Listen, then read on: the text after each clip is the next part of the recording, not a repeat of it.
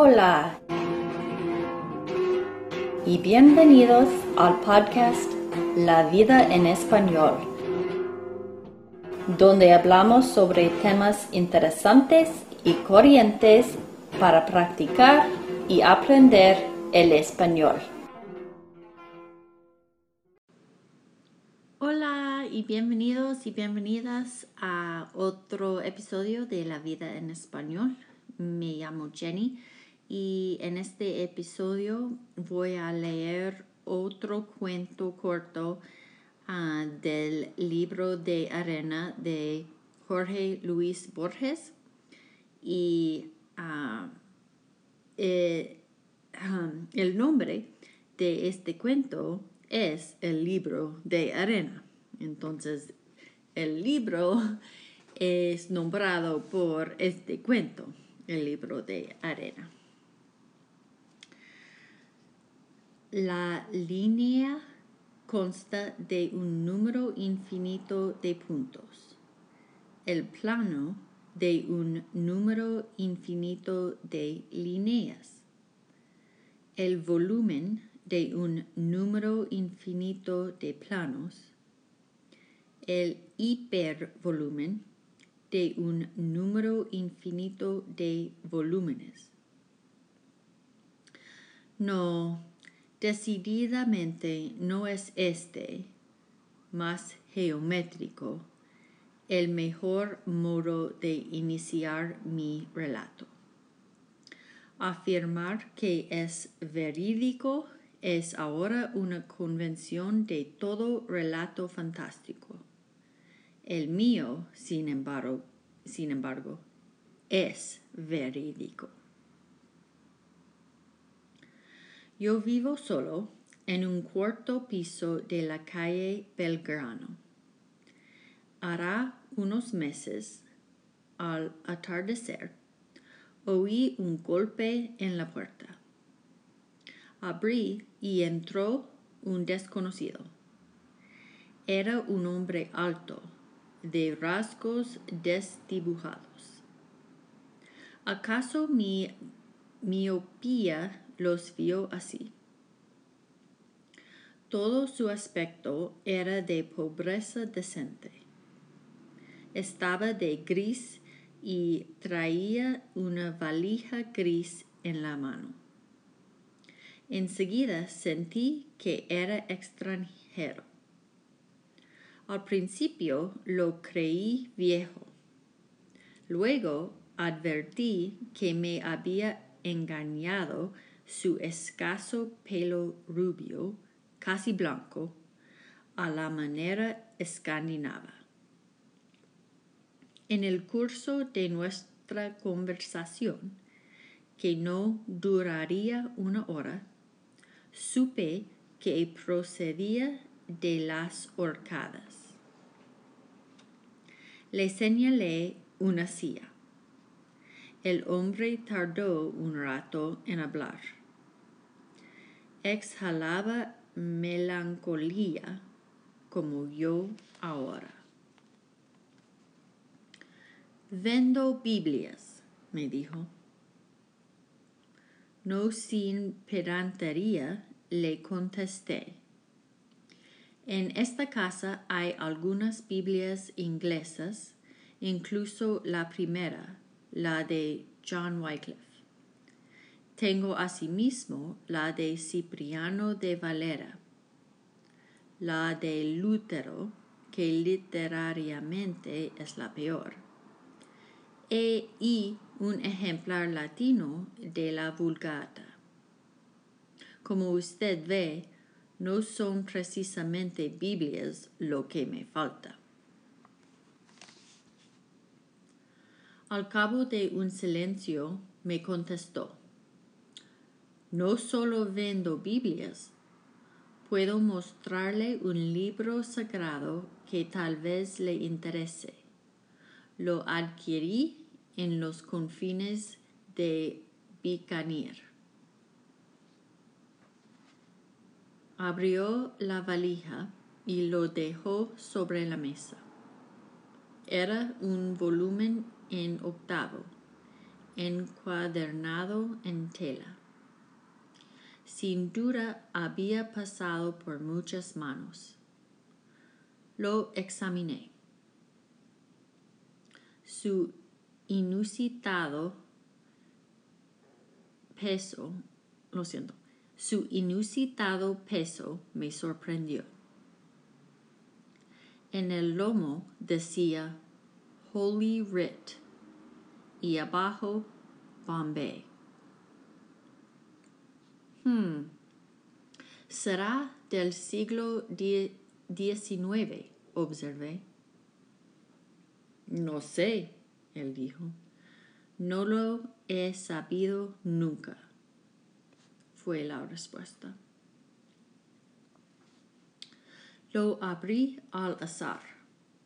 Los caracteres me eran extraños. Las páginas, que me parecieron gastadas y de pobre tipografía, estaban impresas a dos columnas a la manera de una Biblia. El texto era apretado y estaba ordenado en versículos. En el ángulo superior de las páginas había cifras arábigas. Me llamó la atención que la página par llevara el número 40.514 y la impar la siguiente 999 la volví. El dorso estaba numerado con ocho cifras. Llevaba una pequeña ilustración como es de uso en los diccionarios, un ancla dibujada a la pluma como por la torpe mano de un niño. Fue entonces que el desconocido me dijo, Mírala bien ya no la verá nunca más. Había una amenaza en la afirmación, pero no en la voz.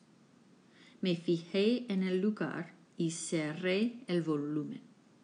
Inmediatamente lo abrí.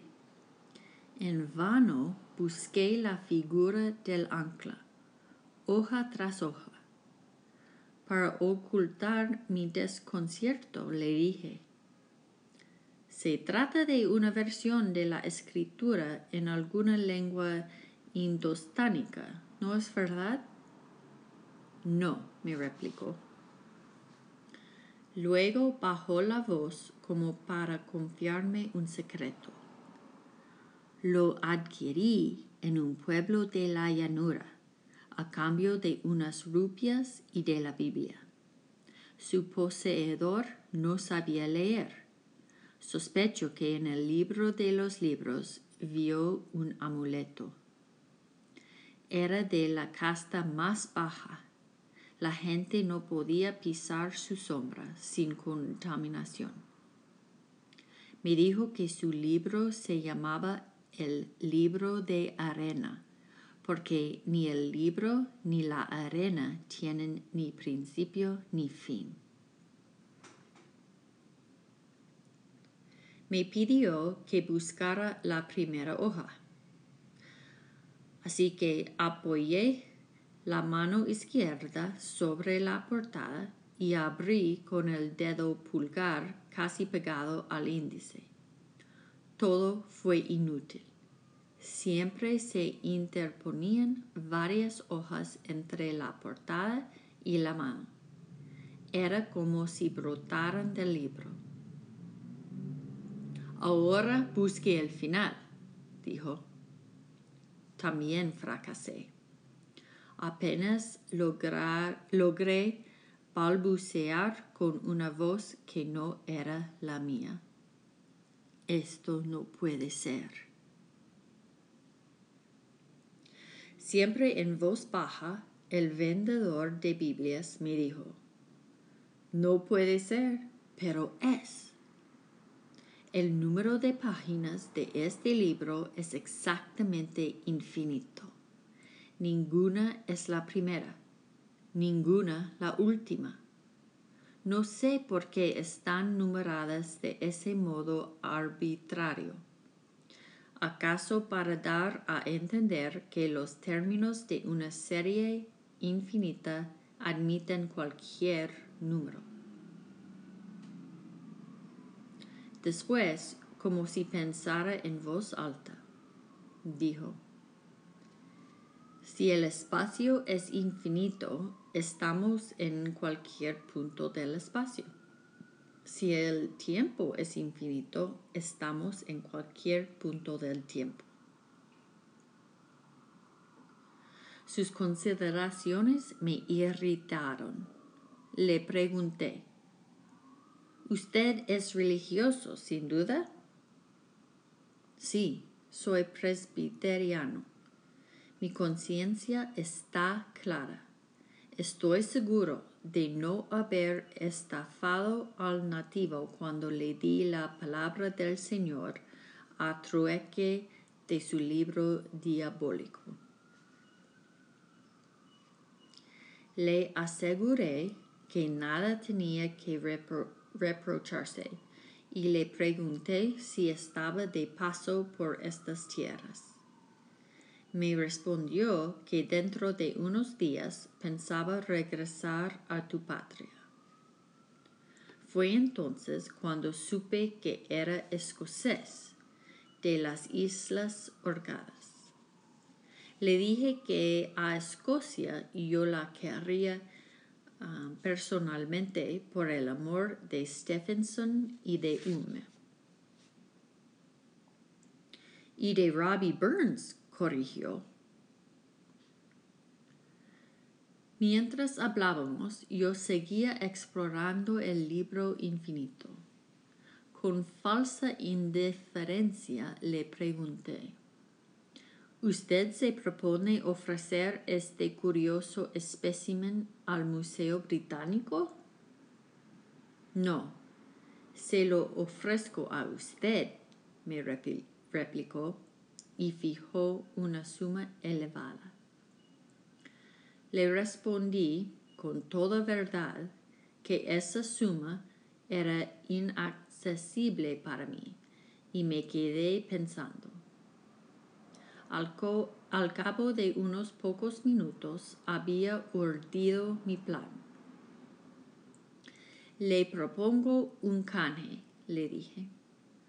Usted obtuvo este volumen por unas rupias y por la escritura sagrada.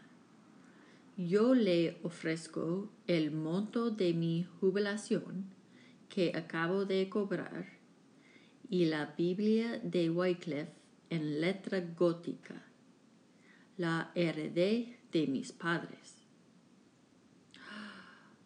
A black letter Wycliffe, murmuró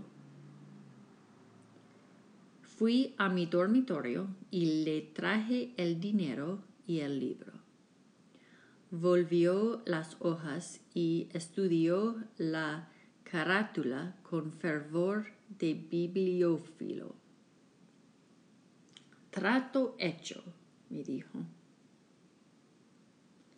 Me asombró que no regateara.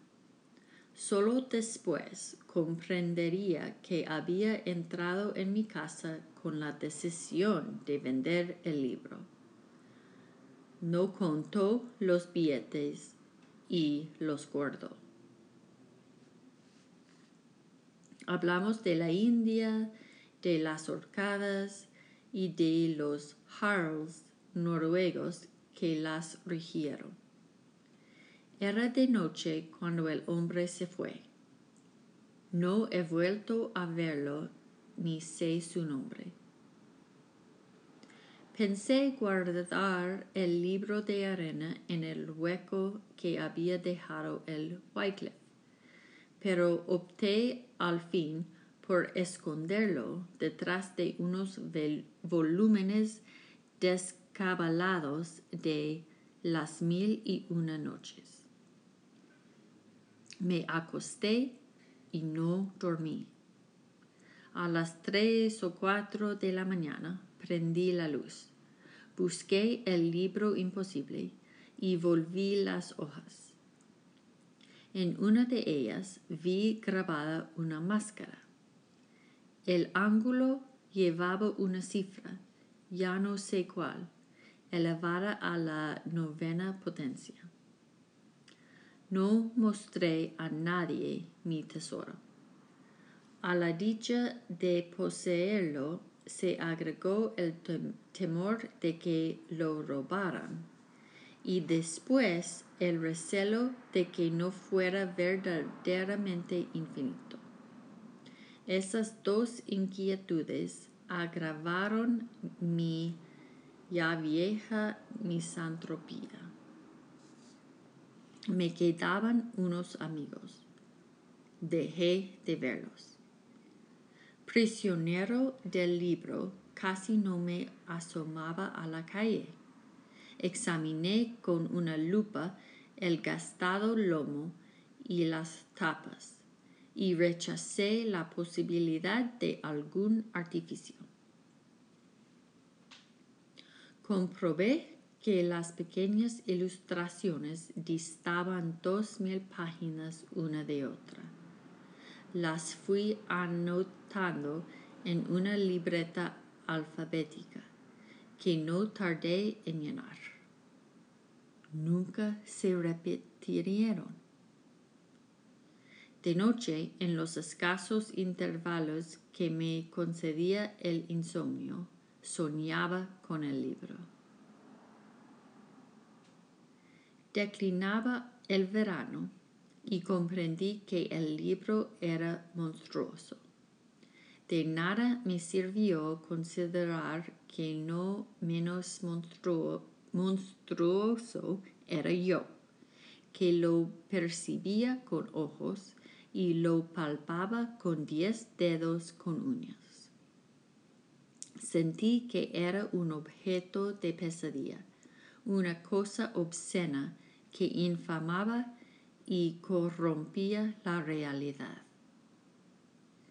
Pensé en el fuego, pero temí que la combustión de un libro infinito fuera parejamente infinita y sofocara de humo al planeta. Recordé haber leído que el mejor lugar para ocultar una hoja es un bosque. Antes de jubilarme, trabajaba en la Biblioteca Nacional, que guarda 900 mil libros. Sé que a mano, derecho, a mano derecha del vestíbulo una escalera curva que se hunde en el sótano donde están los periódicos y los mapas. Aproveché un descuido de los empleados para perder el libro de arena en uno de los húmedos anaqueles. Traté de no fijarme a qué altura ni a qué distancia de la puerta. Siento un poco de alivio, pero no quiero ni pasar por la calle México.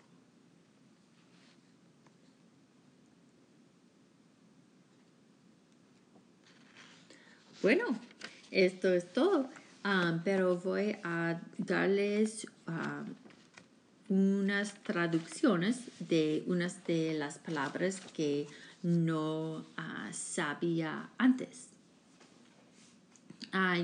No sabía la palabra la valija y esto es otra palabra para maleta que significa suitcase. Entonces, ah, el hombre que venda Biblias ah, tenía una valija. Es una suitcase, un suitcase. cuando el hombre dice que hablando de, del libro de arena, él dice, lo examiné si su inusitado peso me sorprendió. Inusitado significa unusual. So its unusual weight surprised him. Su inusitado peso me sorprendió. También hablando del libro, él dice que el dorso estaba numerado con ocho cifras. El dorso significa the back, the back of the book. Uh, ok. También sobre el, el libro dice, uh, todo fue inútil. Siempre se interponían varias hojas entre la portada y la mano. La portada aquí significa the front or the cover page. Um, y después uh, dice que uh, también fracasé. Apenas lo, logré balbucear con una voz que no era la mía. Esto no puede ser. Balbucear significa to babble. So he kind of muttered or babbled in a voice that wasn't his that this cannot be. So balbucear is to babble. Ok, cuando el hombre que venda Biblias dijo, sí, soy presbiteriano, mi conciencia está clara, estoy seguro de no haber estafado al nativo cuando le di la palabra del Señor a trueque de su libro diabólico. A trueque basically means in exchange for or in barter. So trocar is to barter. So a trueque just kind of means I exchanged a Bible and some money for this book, kind of in exchange in barter. So a, a trueque. Luego, um, dice que Le respondí con toda verdad que esa suma era inaccesible para mí y me quedé pensando. Al cabo de unos pocos minutos había urdido mi plan. Urdir is to weave or to cook up. So he weaved um, or cooked up his plan. Entonces dice, le propongo un canje le dije. Un canje is a trade. También dice que sobre el canje, usted obtuvo este volumen por unas rupias y por la escritura sagrada. Yo le ofrezco el monto de mi jubilación que acabo de cobrar y la Biblia de Wycliffe en letra gótica yo no sabía el palabra el monto de mi jubilación. El monto solamente um, o simplemente significa the amount. El monto. So the amount of my retirement funds. Um, dice que fui a mi dormitorio y le traje el dinero y el libro. Volvió las hojas y estudió la carátula con fervor de bibliófilo. La car carátula is another way to say the cover o la tapa. Um, otra palabra para la tapa es la carátula. Um, trato hecho, me dijo. Me asombró que no regateara. Regatear is to bargain. So he was surprised that the gentleman didn't try to talk him higher to a better deal. No no regateara. Um, luego dice que pensé guardar el libro de arena en el hueco que había dejado el Wycliffe, pero opté al fin por esconderlo detrás de unos volúmenes descabalados de las mil y una noches. Descabalados significa unbalanced. So I'm not exactly sure what that's saying here, but unbalanced. Descabalados. Um, prisionero del libro, casi no me asomaba a la calle. Examiné con una lupa el gastado lomo y las tapas y rechacé la posibilidad de algún artificio. Okay, so here he used the words la, tapa um, for the cover, um, pero el gastado lomo, lomo en este sentido, o en este contexto, significa the spine, so the spine of the book, el lomo. Um, y rechacé la posibilidad de algún artificio. Artificio means like a trick or a device. So he looked at the book, examined it, couldn't see that there was some device or trickery to it. He couldn't see anything that was making it behave like it was. Ok, pensé en el fuego, pero temí que la combustión de un libro infinito fuera para parejamente infinita y sofocara de humo al planeta. Parejamente significa equally. So he's saying, I feared that the combustion of an infinite book would be equally infinite and would suffocate the planet in smoke. So, parejamente significa equally. Y Finalmente, él dice que aproveché un descuido de los empleados para perder el libro de arena en uno de los húmedos anaqueles o anaqueles. Anaqueles son shelves, entonces es otra palabra para estante. Bueno, amigos y amigas, muchas gracias por escuchar y hasta la próxima.